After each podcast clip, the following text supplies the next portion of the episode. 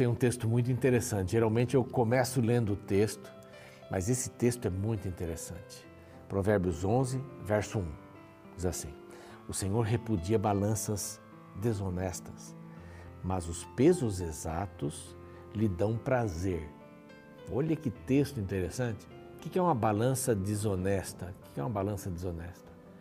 Balança desonesta é tudo que você faz, não é só uma balança, vai vender um quilo e só entrega 800 gramas.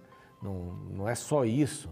A balança desonesta é tudo aquilo que você tem que entregar para alguém, que seja amor, lealdade, é, confiança, bens materiais, e você não entrega.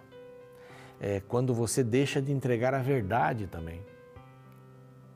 Aí é uma balança desonesta.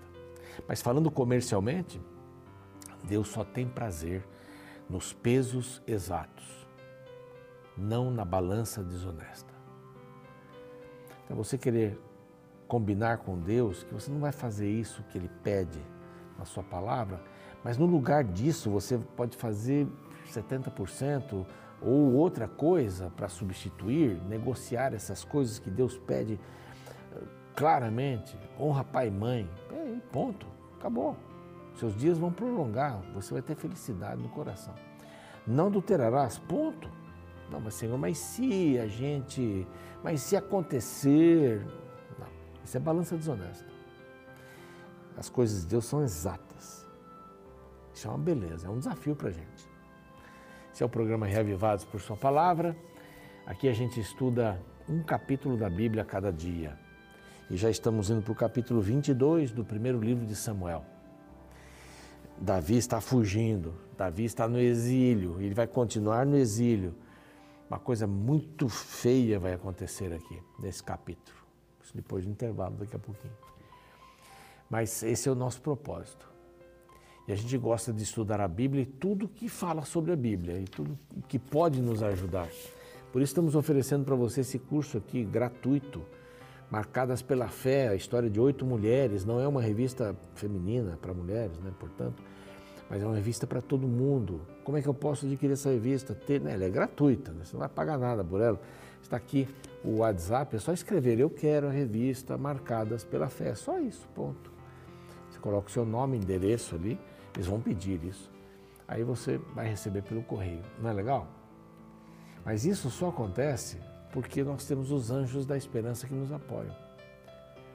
Com suas ofertas, crendo na missão do novo tempo. Se você quiser se tornar um anjo da esperança, bom, está aqui outro WhatsApp. Eu quero me tornar um anjo da esperança. Ou faça uma pergunta lá que você queira fazer sobre este assunto. Pronto. Bem-vindo a este grupo fantástico, tá bem? Temos outros grupos fantásticos. As pessoas que nos acompanham pelo Spotify, pelo Deezer, a partir do primeiro capítulo de Gênesis até o de hoje, nós temos ali. Para você desfrutar todos esses capítulos. Obrigado você que está no NT Play. Lá nós temos novidades da Novo Tempo, temos programas novos, programas para jovens. Eu gosto muito do é BJ, BJ que tem um BJ, né? O BJ eu gosto demais, né? Ele tem umas tiradas assim que eu eu fico encantado, está lá no NT Play e outros programas legais também. Mas nós temos um grupo muito querido, que é o grupo do YouTube. Nosso canal ali é Reavivados, Reavivados por Sua Palavra NT, aparece aqui, vai aparecer em outros momentos. Se você não está inscrito, se inscreva, nós já temos mais de 400 mil inscritos ali e gostaríamos que mais pessoas pudessem estudar a palavra através do YouTube. Tá bem? Então vamos falar agora sobre o capítulo 22, logo após o intervalo. Você fica por aí, não saia, porque ele continua foragido, ele continua no exílio e vai acontecer uma coisa bem triste aqui nesse capítulo. Então, daqui a pouco a gente se encontra, não saia daí.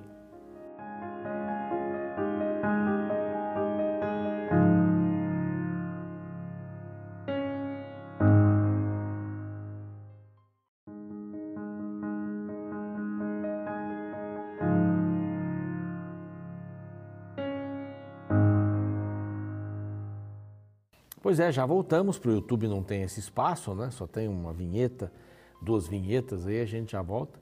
Mas para a TV temos aí as informações da TV, da TV Novo Tempo, as informações, novos programas, horários e tal, para você não perder nada.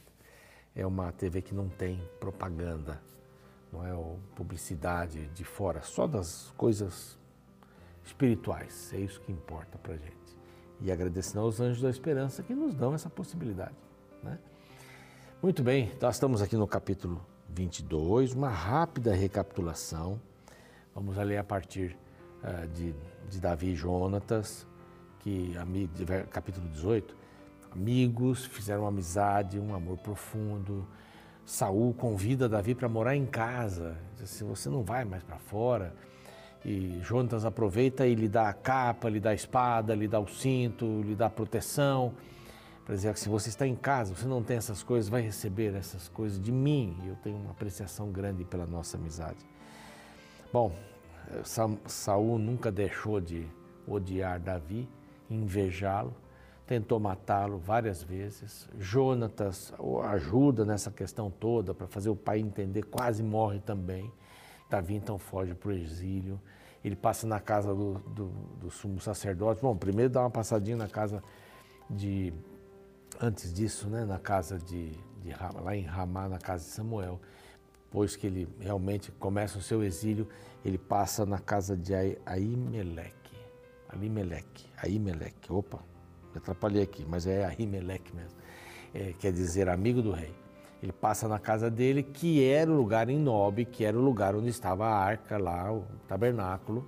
Dali só foi para o tabernáculo, o santuário né, de Salomão ali, no grande tabernáculo, feito fixamente, né? ia ficar ali para sempre, é, naquele lugar. Então, agora nós nos encontramos saindo de Aimeleque e indo para o rei, de, o rei Aques de Gate.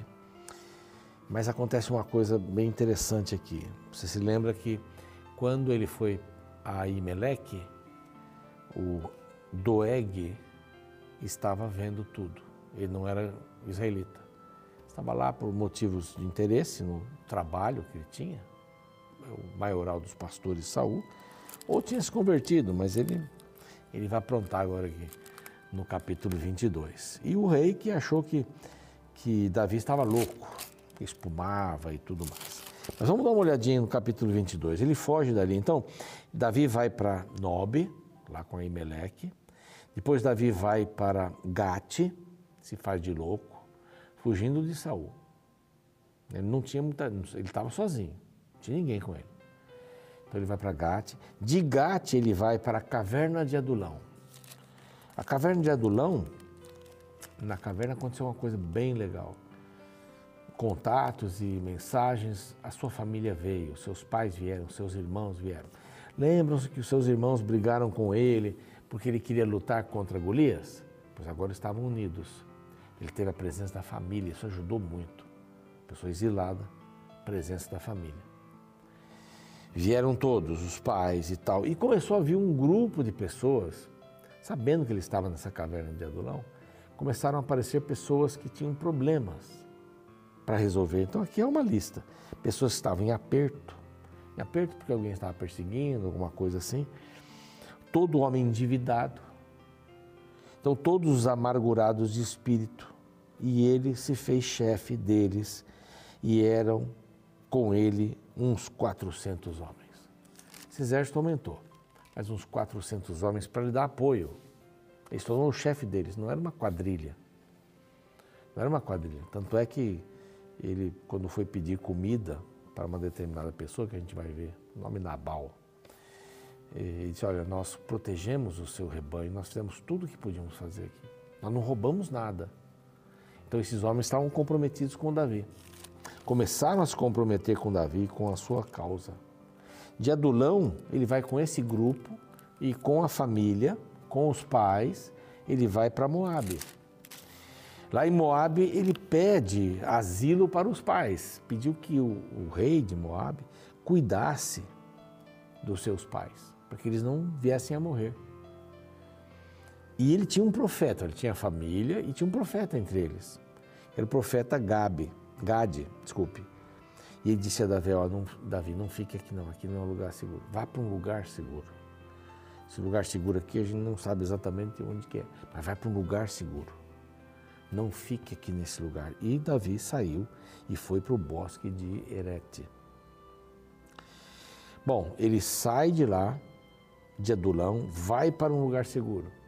Olha a jornada dele. Agora vamos voltar ali para Saul. Saul está em Gibeá. Ele sempre ia para lá, né? E ouviu que Davi estava com homens preparados.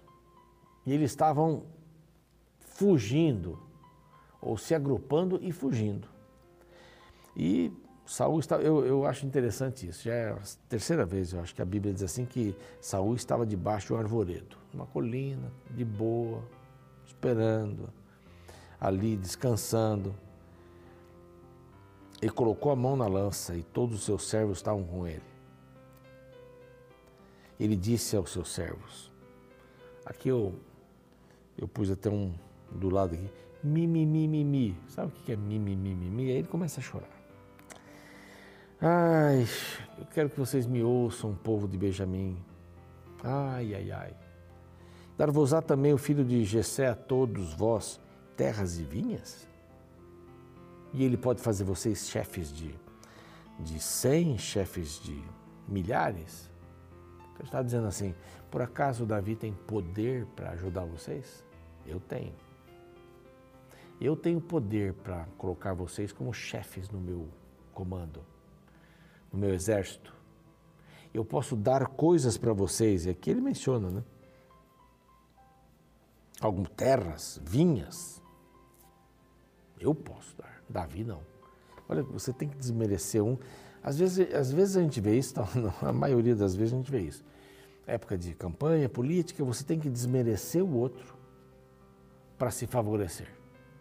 Então as pessoas acabam até não tendo um plano para apresentar mas basta bater no outro. Pronto, vou bater nesse, bater, bater, bater, aí o pessoal vai dizer, ele não presta, vai votar em mim.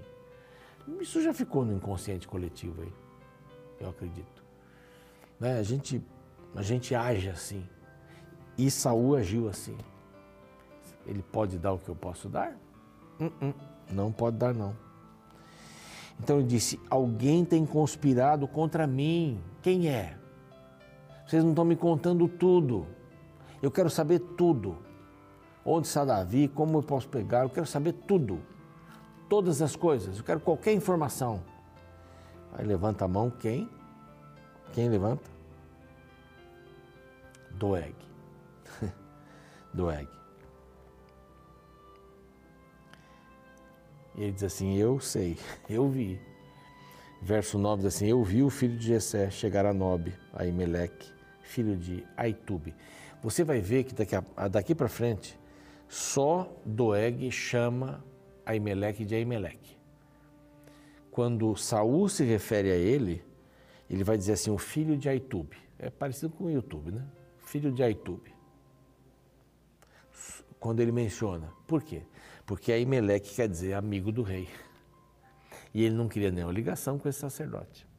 Pela história que ele começa a ouvir, ele não queria nenhuma ligação com esse sacerdote que ele achou que o sacerdote estava tramando a morte dele.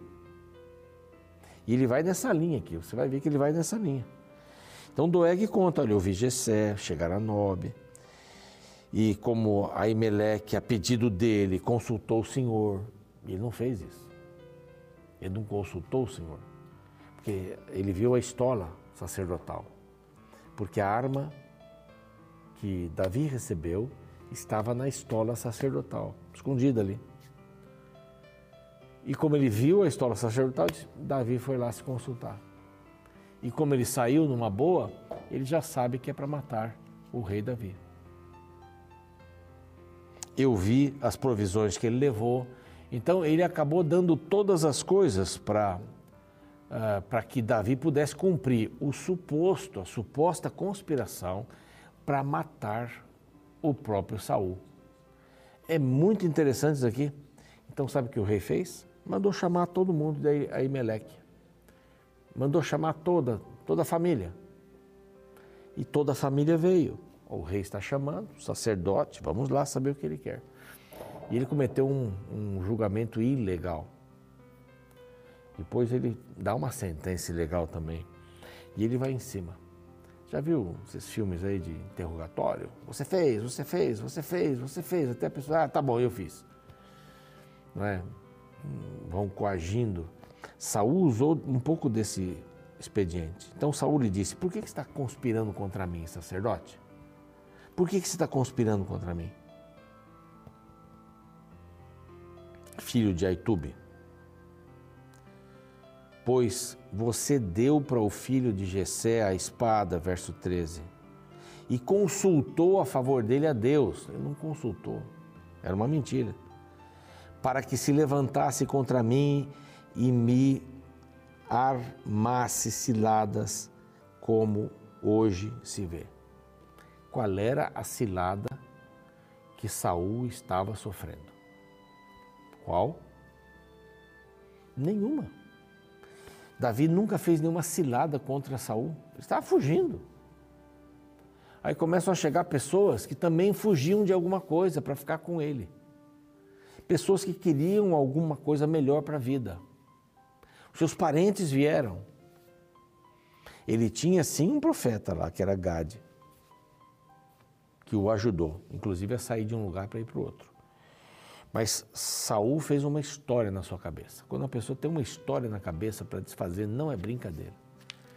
A pessoa não acredita, ela acredita naquele ponto. Ela fez um contexto que não é a realidade e acredita naquele contexto.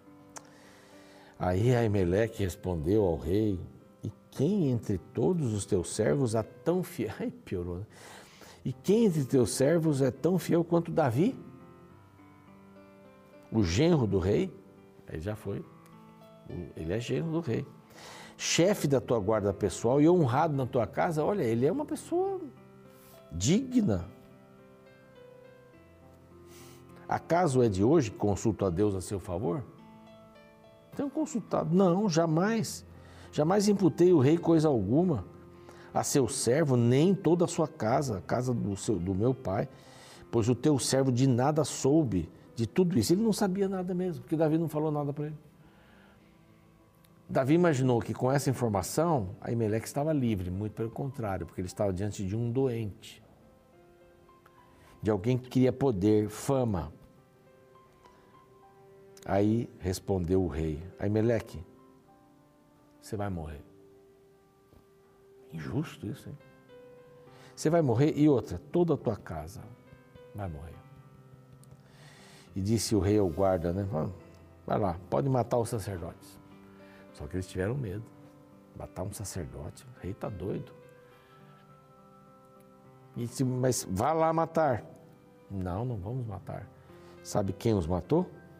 Doeg. Vou ganhar mais uns pontos com o rei.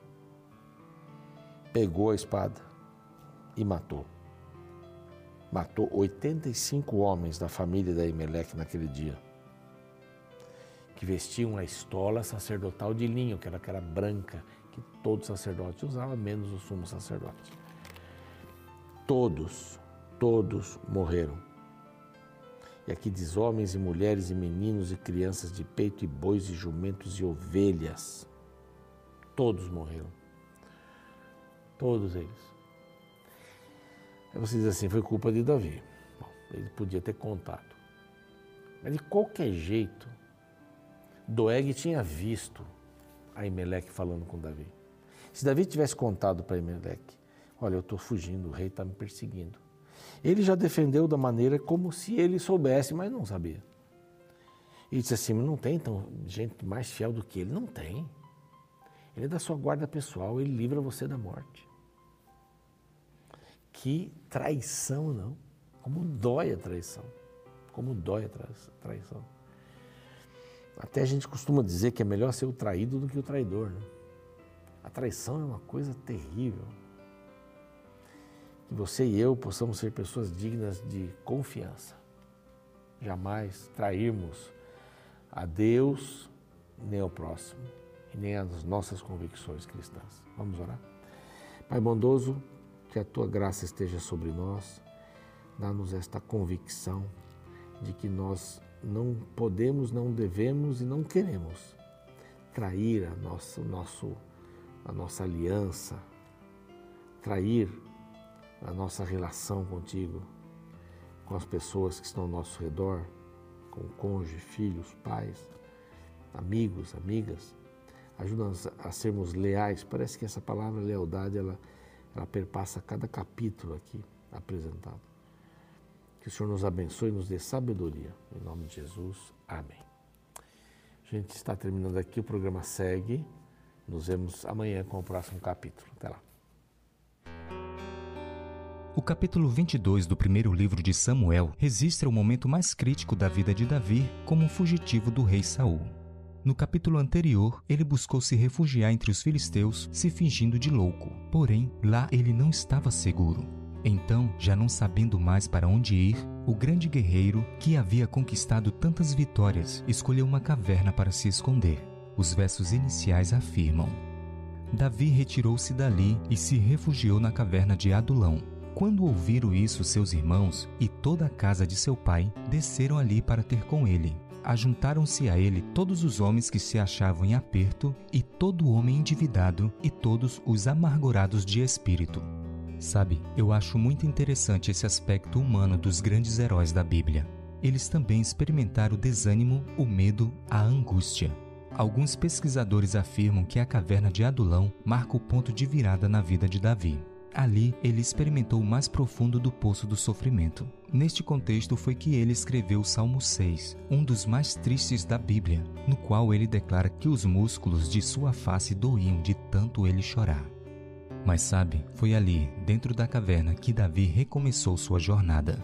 Ali, ele encontrou aliados, reorganizou sua vida e teve um encontro com Deus. Sabe, outros personagens bíblicos também passaram pela caverna homens e mulheres que caíram feio, mas descobriram que quando se está no fundo do poço, a única opção é olhar para cima. Talvez eu esteja falando com alguém que se sente dentro de uma caverna também. A vontade é de se isolar do mundo e apenas chorar. Sabe, ainda não é o fim. Esse momento pode ser crucial para você se reerguer e recomeçar sua jornada. Busque forças em Deus, se levante e retome sua caminhada. Afinal, na vida não importa quantas vezes você caiu, o importante é quantas vezes você se levantou.